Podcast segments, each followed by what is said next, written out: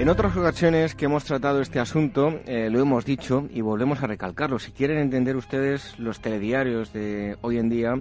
eh, sobre todo todo lo que tiene que ver con el Islam, es fundamental conocer el, pasado para comprender esa maraña que a ustedes les, puede sonar cuando ven el telediario y ven lo que está ocurriendo en uno y en, y en otro sitio. Y es que hoy vamos a hablar de la expansión del Islam concretamente del Califato Omeya y lo vamos a hacer con Eduardo Cábana, que es em, director de la revista Despertaferro Antigua y Medieval. Eh, este es el número 46 en el que tratan este asunto y le damos la, bienvenida. Eduardo, muchísimas gracias por estar aquí con nosotros en Ágora. Hola David, un placer. Y bueno, verán ustedes que hoy no está aquí en el estudio y queremos felicitarle, que acaba de inaugurar paternidad y le queremos mandar un fuerte abrazo y felicitarle. gracias, gracias. Bueno, eh, incluso, fíjense, ha sido padre y tiene tiempo para estar aquí con nosotros en, eh, en Ágora. Bueno, Eduardo, em, eh, supuso en tiempos de los que estamos hablando del califato Omeya em, la fe un, un extra como motivación para lo que se produjo con la expansión del Islam. Eh, sí, bueno, entiendo que te, refieres a la expansión del pueblo árabe, sí, una vez convertido al Islam. Sí, sí, efectivamente, eh, no, no hay duda, no hay duda al respecto. Sí, el, eh, de este tema, de hecho, en concreto hablamos más bien en el número anterior de la revista, en el número 24, el nacimiento del Islam, que es en el que en el que tratábamos obviamente las primeras décadas, los primeros años del, del desarrollo del, del, de la fe islámica y bueno, y su influencia histórica. Eh, pero sí, efectivamente, no hay duda alguna de que eh, la religión, la religión musulmana eh, afectó de una forma clarísima a, las formas de organización social de los pueblos de la península arábiga y, y la transformó de una manera de manera que, bueno que lo que anteriormente había sido una pues un, un un panorama de, tribus eh, y em, etnicidades y clanes eh, totalmente desunidos y en pugna constante entre sí, lo transformó en, en una unidad estatal eh, que desembocó bueno pues en, el, en, lo que conocemos en lo que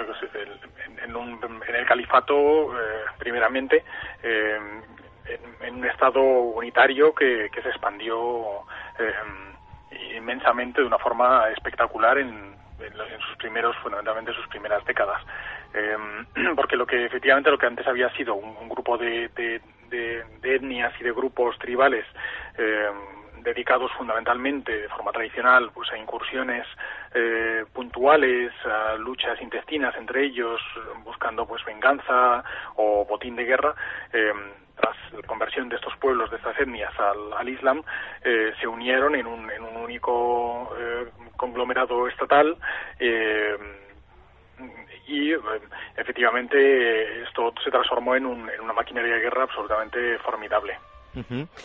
Bueno, comenzamos por un acontecimiento que es la batalla de Sifin. En ella, dos principales protagonistas. ¿Qué importancia va a tener este conflicto y en qué consistió?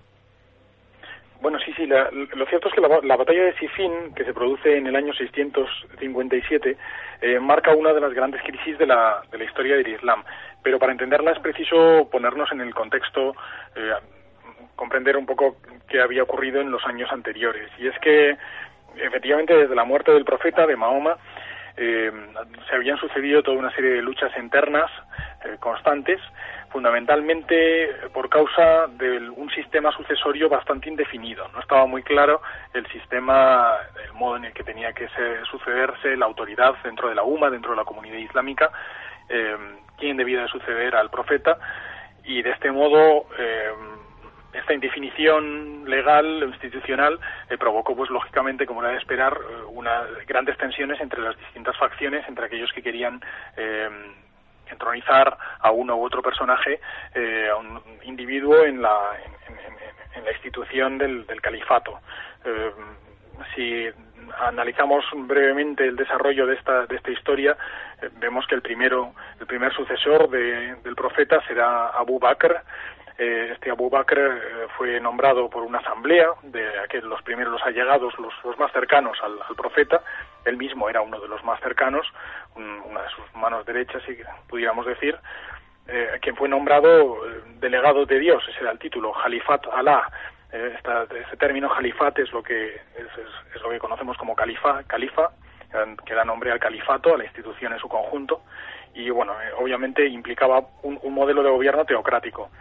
Eh, este, este Abu Bakr, por nombramiento directo, elige a su sucesor, que será Umar. Umar, a su vez, fue asesinado por un esclavo.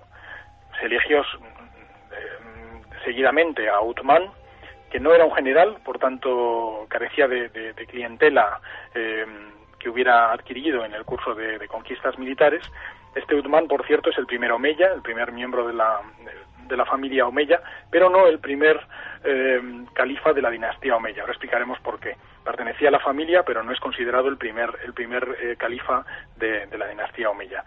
Bien, este, este Uthman, para asegurar su fidelidad, la fidelidad de sus, de sus allegados, eh, nombró y entregó cargos eh, a, miembros de su, de su propia familia, lo cual, bueno, pues fue considerado por muchos una, un, gesto de nepotismo y, de hecho, muchos, eh, aquellos que, quedaron fuera de este reparto de, de, responsabilidades y privilegios, se sintieron agraviados, lo cual desembocó finalmente en el asesinato del, califa otomán. seguidamente,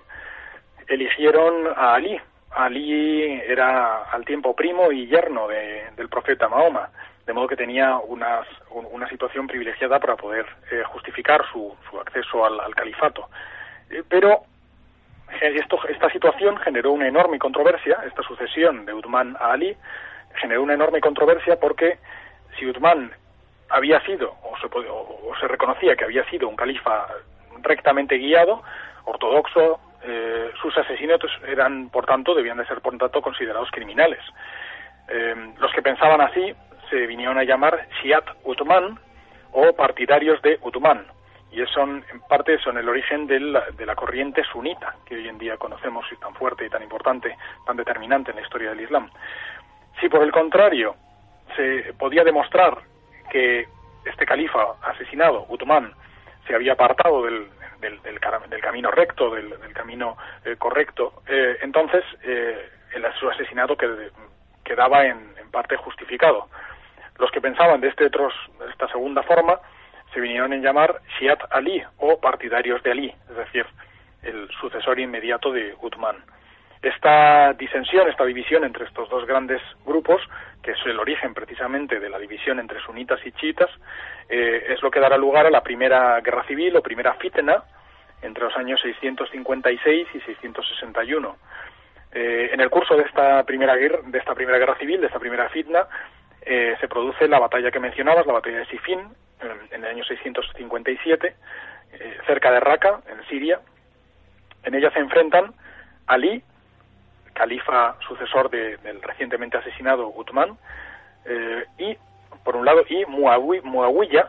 eh, por otro. Eh, Muawiyah era eh, gobernador por entonces de Siria y miembro, por cierto, también eh, del clan Omeya, es decir, emparentado con el califa asesinado Uthman. Em, poderosísimo clan, el Omeya, los Banu Umayya, procedentes de la Meca, al que, como digo, había pertenecido el, el anterior califa Uthman. En, este, en esta batalla, en esta, en esta batalla de Sifin, primeramente eh, comienza la batalla con ventaja para el bando de Ali, para los partidarios de Ali. Eh, sin embargo, en ese momento, Muawiyah, el, el, líder del, del, bando contrario, de la facción contraria, eh, ordena que sus tropas ensarten hojas del Corán, páginas del Corán, en sus lanzas, lo que obliga a Ali a, cesar el combate, a parar el combate, esto, esto abre las puertas a un arbitraje entre los dos contendientes, mm, un arbitraje, por cierto, en cuyo documento Ali no firma como príncipe de los creyentes, lo que fue interpretado por, sus por sus enemigos como una renuncia tácita a su candidatura al califato. Además, y esto es lo más importante, quizás, al rebajarse Ali a este arbitraje, aun teniendo una situación de ventaja en la batalla, una, situación militar, al rebajarse al arbitraje, muchos dentro de sus propias filas, de entre, entre sus partidarios, pensaron que no era digno del califato, no era digno al rebajarse a, negociar con sus enemigos. Eh, de este modo, muchos, muchos de entre sus filas le abandonaron, se cambiaron de bando y pasaron a las filas de Muawiyah, del, del Omeya. La batalla, por tanto, quedó no fue una victoria para ninguno de los dos, quedó en tablas. estos que abandonaron, por cierto, a partir de ese momento serán conocidos como los jariyíes, que se traduce precisamente como los que abandonan, abandonan en batalla. Y eh, poco después de esta batalla que termina, como digo, en tablas, relativamente, eh, pero con un golpe moral muy importante para los partidarios de Ali, eh, poco después un Hariji asesina al, a Ali, al califa Ali, mientras rezaba en, en, una mezquita en, Irak. esta, este, el asesinato de, allí, de Ali, perdón, como era de esperar, eh, allanó completamente el camino para que su oponente, para que Muawiyah se hiciese efectivamente con el califato, eh, se fuera nombrado califa. Lo que, en efecto, inaugura la dinastía Omeya, la, el califato Omeya, con este, con este personaje, con Muawiyah. Estamos en el año 661. Em, Eduardo, eh, ¿por qué razón se resistió tanto la conquista del Magreb? Eh, eh, ¿Cómo se produjo? Porque, como citáis en el artículo, aparecen hombres míticos que, pueden destacarse en esta conquista que dura tantos años. Sí, el norte de África, em, en general, em, contiene varios hitos importantes en su conquista, eh, la conquista árabe, eh, musulmana y musulmana del, del norte de África, eh, pero por razones muy distintas son, son importantes. Por ejemplo, por un lado tenemos la conquista de Egipto, que era una de las provincias más importantes del Imperio bizantino por entonces. En aquel en, la conquista de, Egipto, perdón, han de enfrentarse las tropas árabes, árabes y musulmanas a un tiempo, a las tropas bizantinas. se trata se trata de una pugna bastante cruel, de bastante importancia, eh, pero que finalmente desemboca en, la derrota total de las tropas bizantinas, la conquista, por tanto, de, la, de, Egipto por, por, los, por los árabes. Eh, a continuación, la Cirenaica, la zona de la Cirenaica cayó sin apenas lucha alguna. Eh,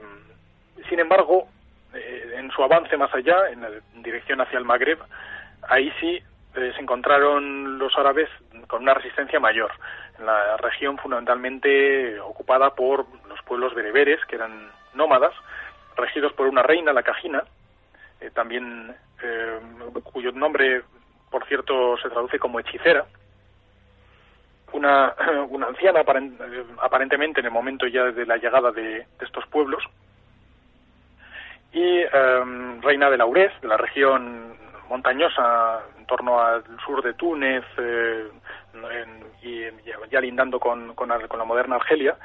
que eh, eh, protagoniza y, y, lidera una serie de rebeliones que durante varios años mantuvieron a los árabes en jaque e incluso les obligaron a replegarse, causándoles en ocasiones derrotas importantes. Pero finalmente acosada, esta reina llevó a cabo una política de tierra quemada que le enajenó el apoyo popular del pueblo, de, su propio pueblo, incluso de sus propios, de los, de los propios bereberes, y finalmente esto condujo a, una derrota eficaz, eh, efectiva en, batalla, eh, en la que precisamente, en la que también pierde la vida la propia, la propia reina eh, bereber, la Cajina en todo caso, se trata de un, hito interesantísimo en la, evolución de la conquista del norte de África por parte de las tropas árabes. Eh, por cierto, es interesante el debate acerca de la cuál fue la fe eh, que abrazó el, pueblo bereber y concretamente esta reina hechicera, así llamada por los por sus enemigos, eh, ya que mm, no queda claro si leemos las fuentes antiguas, a través de la lectura de las fuentes antiguas, no queda claro si se trataba de una, una, persona de fe pagana, eh, quizás enraizada con los eh, cultos precristianos del norte de África, eh, o bien abrazaba el cristianismo, como sabemos que desde luego era el caso en, el, en, buena parte de la costa, pero no tanto quizás al interior del, del Magreb. Em, Eduardo, ya con los omeyas en el poder, con Movilla en, lo más alto, em, ¿a qué oposición interna tuvo que hacer frente? Pues la, mayoría de los em, la mayoría de los problemas fueron efectivamente internos, casi nunca externos. Fundamentalmente se debatían acerca de varios varios problemas, así como fundamentalmente, por ejemplo, el hecho de que de si los impuestos debían de gastarse en provincias o llevarse a Damasco, o también eh, existía una rivalidad importante entre los árabes de Siria y los árabes de Irak eh, por su mayor protagonismo en las instituciones públicas. Eh, pero las amenazas más serias, quizás a lo largo de todo el periodo, fueron primeramente la pugna por el poder entre las familias más destacadas de la tribu Quraysh, es decir, la de Mahoma, que desemboca en dos guerras civiles, y finalmente la tercera fitna o tercera guerra civil, que es fruto de la competición entre facciones rivales dentro de la misma familia Omeya y que desemboca en, la decadencia final y en la caída final, perdón, del califato Omeya. Mm, por un lado, por ejemplo, sabemos que el, partido de Ali eh, gozaba de un enorme apoyo en la región de Irak, donde protagoniza revueltas frecuentes contra, contra el Estado eh, Omeya. La más famosa, por ejemplo, es aquella eh, de, liderada por Al-Hussein, que era el hijo de Ali, del Ali que mencionábamos anteriormente. y es que a la muerte de Muawiyah, este fue sucedido por su hijo Yazid, eh, Al-Hussein se negó a reconocerlo califa y, se postuló él mismo como tal. Se trata, por tanto, de una guerra entre los hijos de Muawiyah y Ali, respectivamente, lo que se produce en este momento. La ciudad de Kufa ofreció su ayuda a Al-Hussein, quien partió en dirección a esta ciudad a la cabeza de un reducido grupo de familiares y amigos. Pero Yazid, eh, estando al tanto de, estos, de estos alarmantes asuntos, eh, envió un ejército que fue capaz de interceptar eficazmente al Hussein antes de que éste llegara a Kufa. A la altura de Kerbala, mm, cerca, de, cerca del actual Bagdad, eh, todos fueron masacrados, al Hussein junto con sus eh, allegados familiares. Esta masacre, la masacre de Kerbala, efectivamente tuvo la consecuencia inmediata de que pacificó la situación, pero sentó las bases de un un conflicto que se volvería perenne y que ha sobrevivido hasta nuestros días entre eh, sunitas y chiitas. Eh, esta masacre de Kerbala,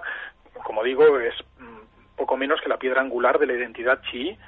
eh, y es celebrado hoy en día en la festividad de la Ashura, fundamentalmente por todos aquellos de credo musulmán y, concretamente chií además bueno además de este, de este problema importantísimo que arrastró el califato Omeya durante toda su historia. Eh, contamos con toda otra serie de disensiones internas, como son los tubáridas, los jariyíes, de los que ya hemos hablado anteriormente, hoy en día prácticamente extintos, y los hachemíes, un movimiento clandestino que de hecho tiene un protagonismo muy importante en el, derrocamiento final de los omeyas y el establecimiento del califato abasí.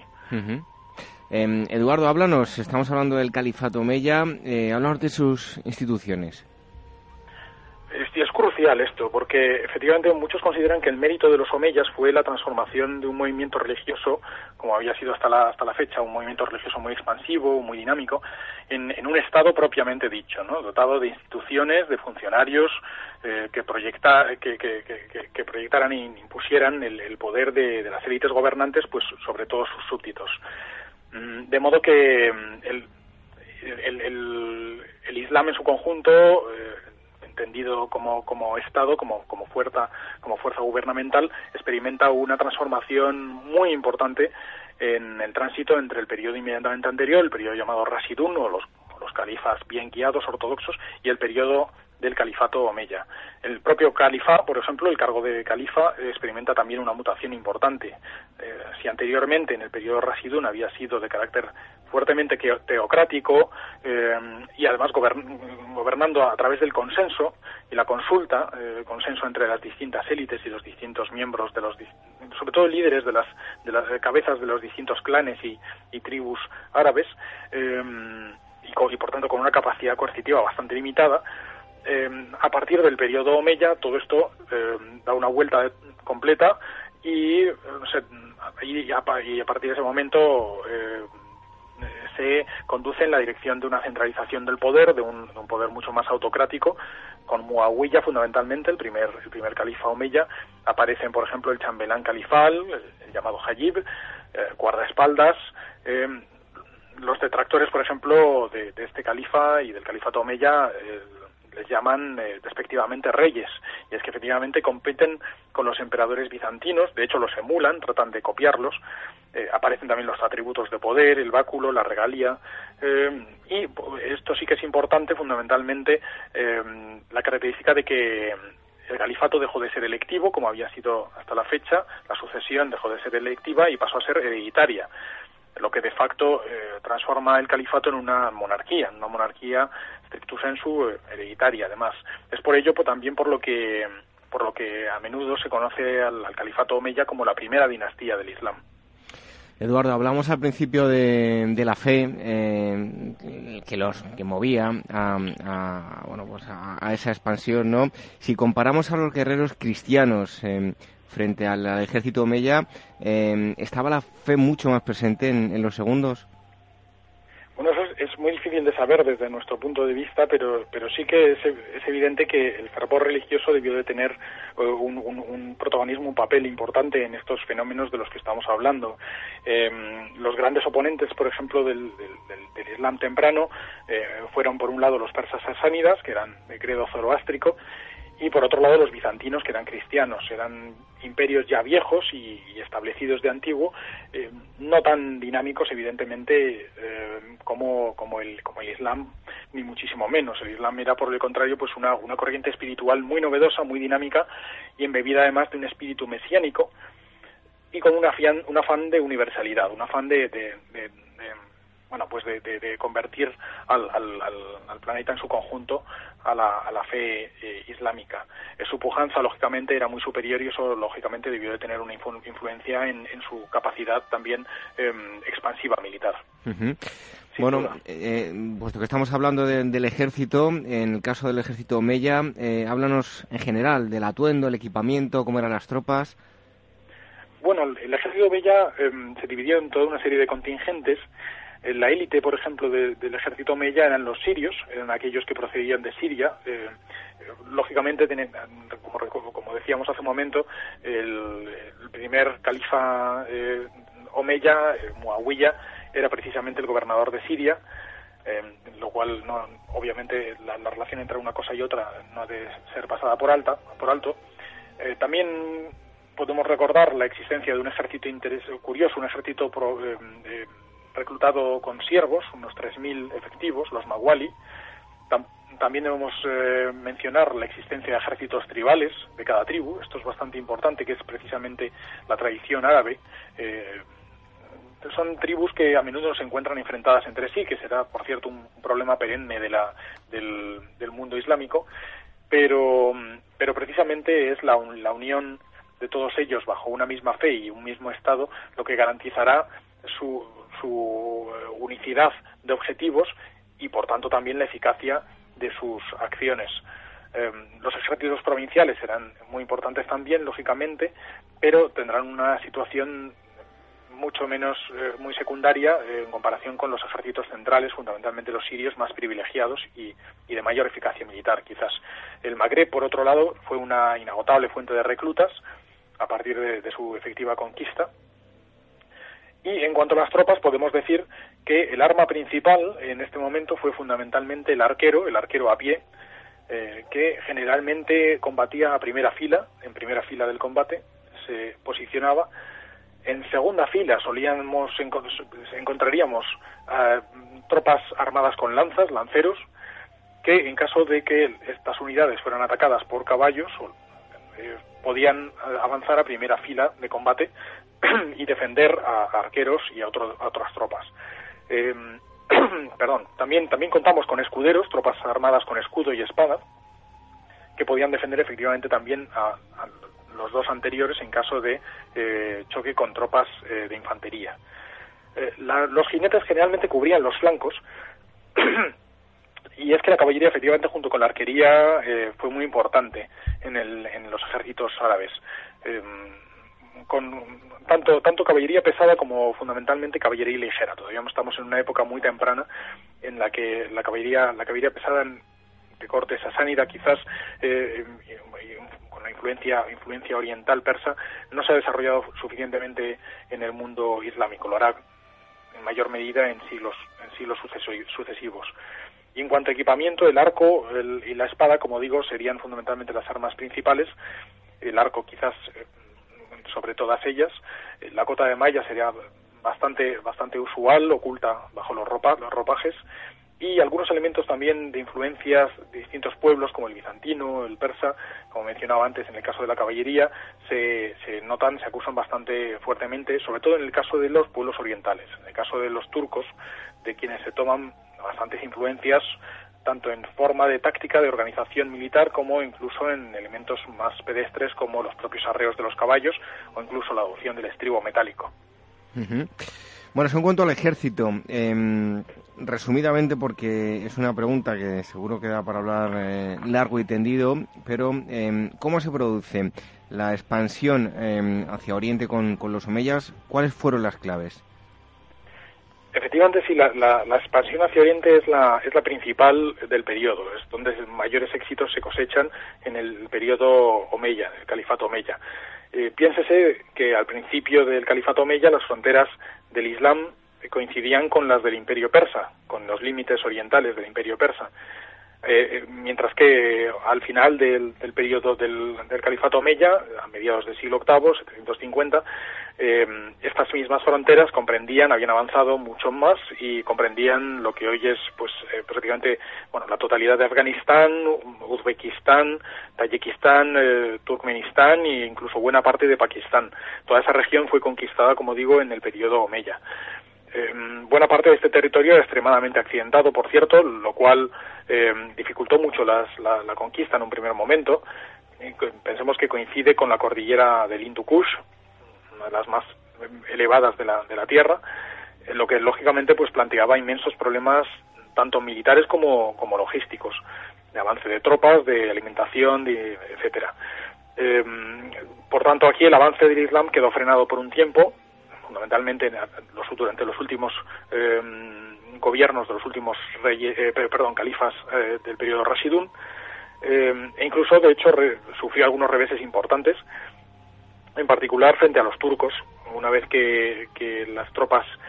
árabes entran en contacto con los pueblos turcos en la zona de lo que hoy es fundamentalmente Uzbekistán y más al norte, la, la, las derrotas se sucedieron bastante importancia en la zona de la transoxiana,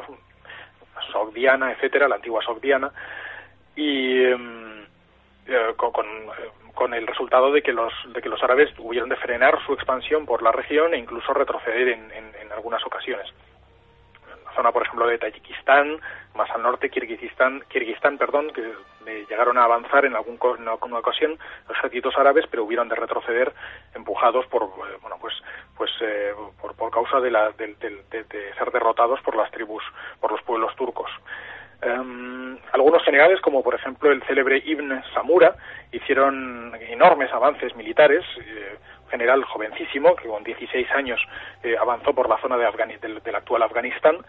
eh, pero las élites eh, locales, una vez que eran conquistados, avanzaba las tropas, las tropas árabes por estas regiones, las, las élites locales eran mantenidas, eran aseguradas en sus, en sus mismas dignidades anteriores y no reemplazadas por élites árabes o élites procedentes de otros puntos del califato, lo cual lógicamente eh, pues eh, eh, favorecía que al, punto de que los ejércitos árabes abandonaran estas poblaciones recién conquistadas, la población se rebelara de nuevo. Y esto ocurrió una y otra y otra vez, eh, obligando a las tropas árabes a, campañas punitivas constantes en la región. Avances, retrocesos, avances, retrocesos eh, prácticamente perennes.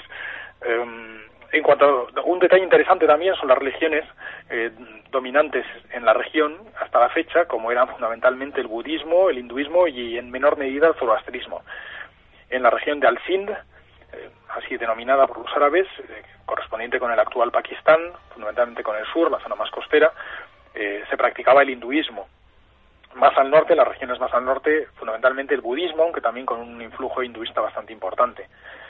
los oyentes, eh, nuestros oyentes recordarán el trágico destino de los famosos budas de Bamiyan, los budas, eh, las esculturas colosales eh, de, eh, que, que, representaban al personaje de, Buda, em, en, que se digiere, que, estaban em, eh, excavadas, talladas en la roca en una colina en Afganistán, en Helmand, y que fueron dinamitadas por, por el gobierno, por el régimen talibán recientemente, en el año 2001. Eh, son testimonio clarísimo del, de, la fortaleza del, del, del, credo budista en la región con anterioridad a la llegada del, Islam. En otras regiones, por ejemplo, también, por ejemplo, nos encontramos en Afganistán, en la, zona central de Afganistán, eh, el pueblo de los zumbiles, eh, que eh, rendían eh, culto a un dios sol denominado Zun, de donde el nombre del, del propio pueblo.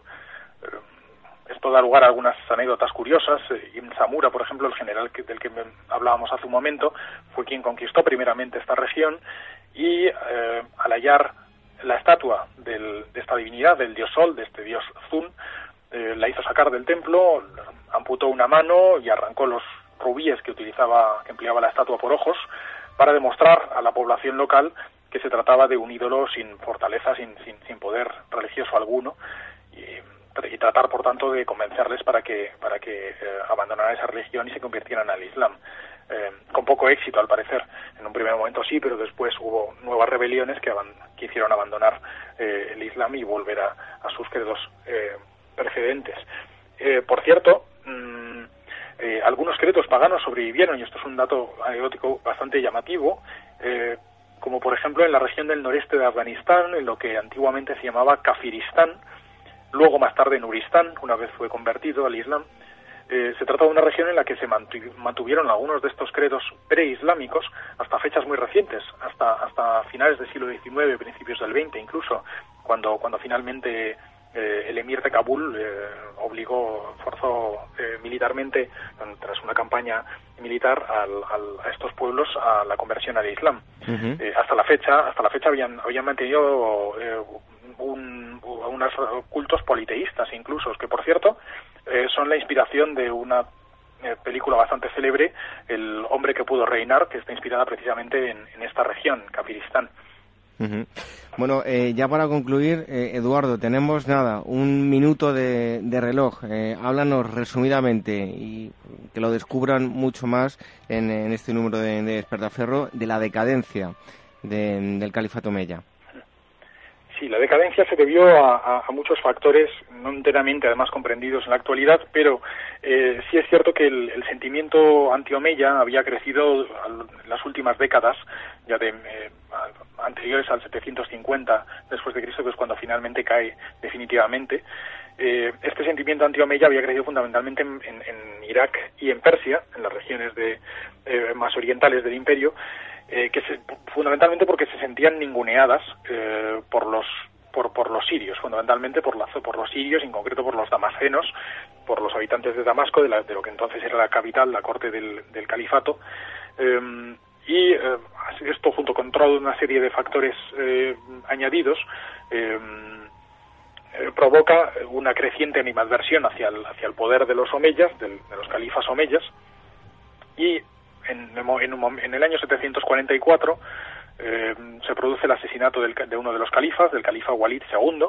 lo que abre una, una guerra civil que ya será definitiva, la tercera guerra civil, la tercera fitna,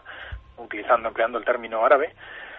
y bueno, más allá de sutilezas genealógicas en las que nos podríamos perder eternamente, el, el éxito de los rebeldes, de estos rebeldes contra el, califato omeya, eh, se debió fundamentalmente a que fueron capaces de reunir a todos aquellos opositores de los omeyas, como digo, fundamentalmente en Irak y en, en, lo que es hoy en día Irán, Persia, y en particular a aquellos que consideraban que el califato debía recaer en un descendiente de Mahoma, en un descendiente más directo de Mahoma. De modo que estos rebeldes reunieron un ejército con el que efectivamente derrotaron al último califa omeya, Marwan,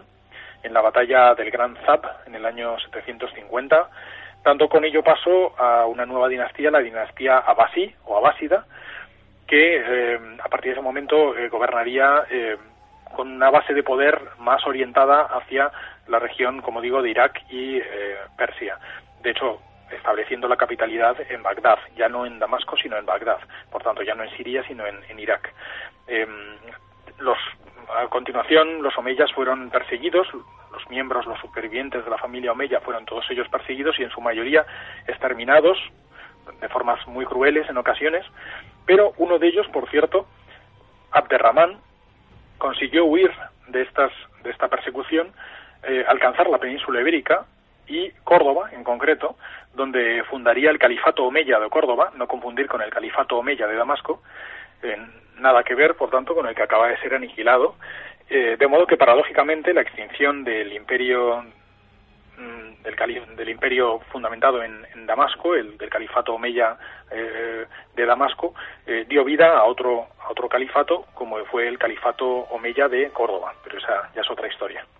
Bueno, pues em, vais a encontrar mucha más información en el número 46 de Despertaferro, Historia Antigua y Medieval, la expansión del Islam, el Califato Omeya. Hemos estado hablando de, todo esto con Eduardo Cábana, director de esta cabecera. Em, Eduardo, muchísimas gracias y hasta el próximo día. Un fuerte abrazo. Un placer, un abrazo.